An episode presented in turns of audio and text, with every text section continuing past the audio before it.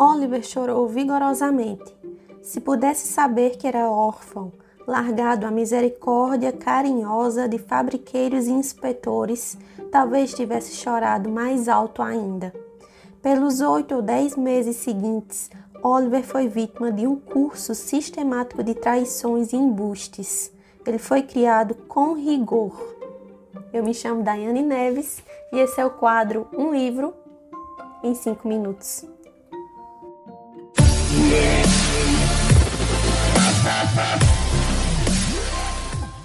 Oi, oi, meu povo! Hoje eu trago para vocês a resenha de um livro ah, espetacular de um escritor que até então eu não tinha lido nada dele. E eu fico me perguntando como que eu demorei tanto para ler algo escrito pelo Charles Dickens. O livro que eu trago para vocês hoje é Oliver Twist, de Charles Dickens.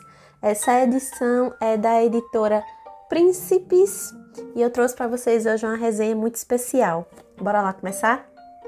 Então, gente, a minha trajetória com o livro Oliver Twist começou através da Marcela do IG Literatura Inglesa Brasil.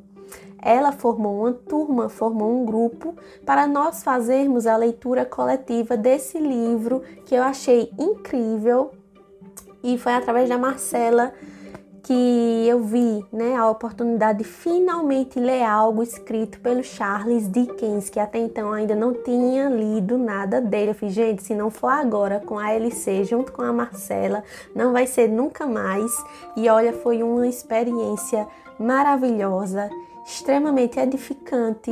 A Marcela, ela é uma mulher extremamente inteligente, professora, está aí defendendo a tese de doutorado, se eu não me engano. Se eu estiver errada, Marcela me corrija, mas foi incrível, a minha experiência foi incrível. Eu queria muito falar sobre, sobre Oliver Twist com vocês hoje.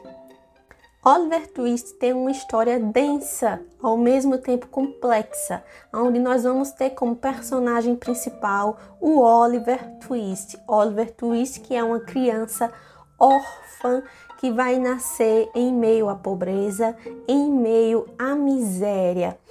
Oliver Twist, gente, fez um sucesso enorme na época em que ele foi publicado e ele tem alguns diferenciais, dentre eles é ter como personagem principal uma criança.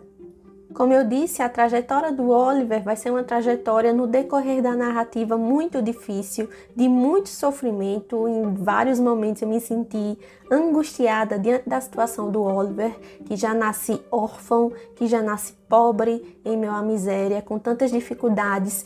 E ao longo da narrativa ele vai cair nas mãos do Fagin. Fagin, gente, que é um dos personagens secundários importantes dentro da narrativa. Nós vamos ter outros personagens secundários que nós vamos conhecendo ao longo da história, mas o Fagin é um personagem importante.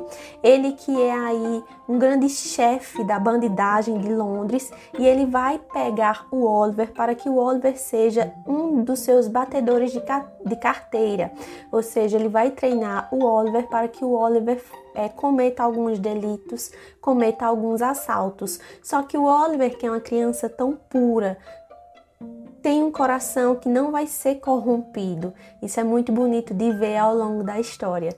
Nós vamos conhecer vários personagens secundários, dentre eles nós vamos conhecer a Nancy, nós vamos conhecer o Mr. Bumble. Todos esses personagens vão é, contribuir para que seja formada uma narrativa extremamente bem estruturada. É uma narrativa complexa também, por isso que eu gostei muito da experiência da leitura coletiva com a Marcela.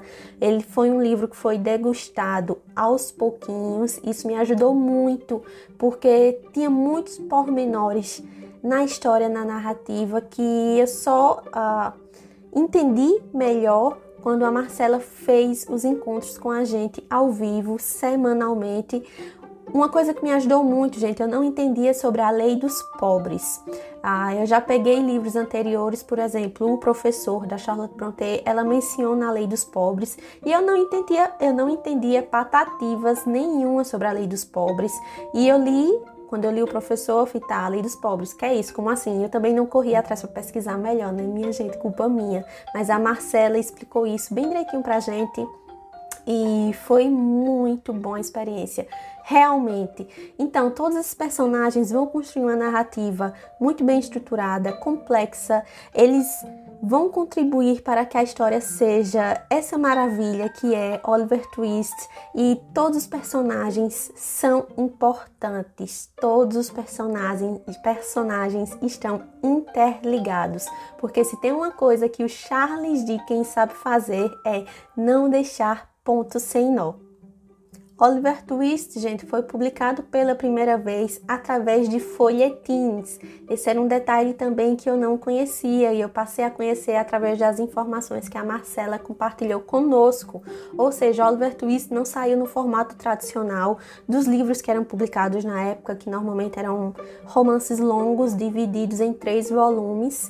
Não, Oliver Twist saiu pela primeira vez através de folhetins e ele fez um sucesso estrondoso na época.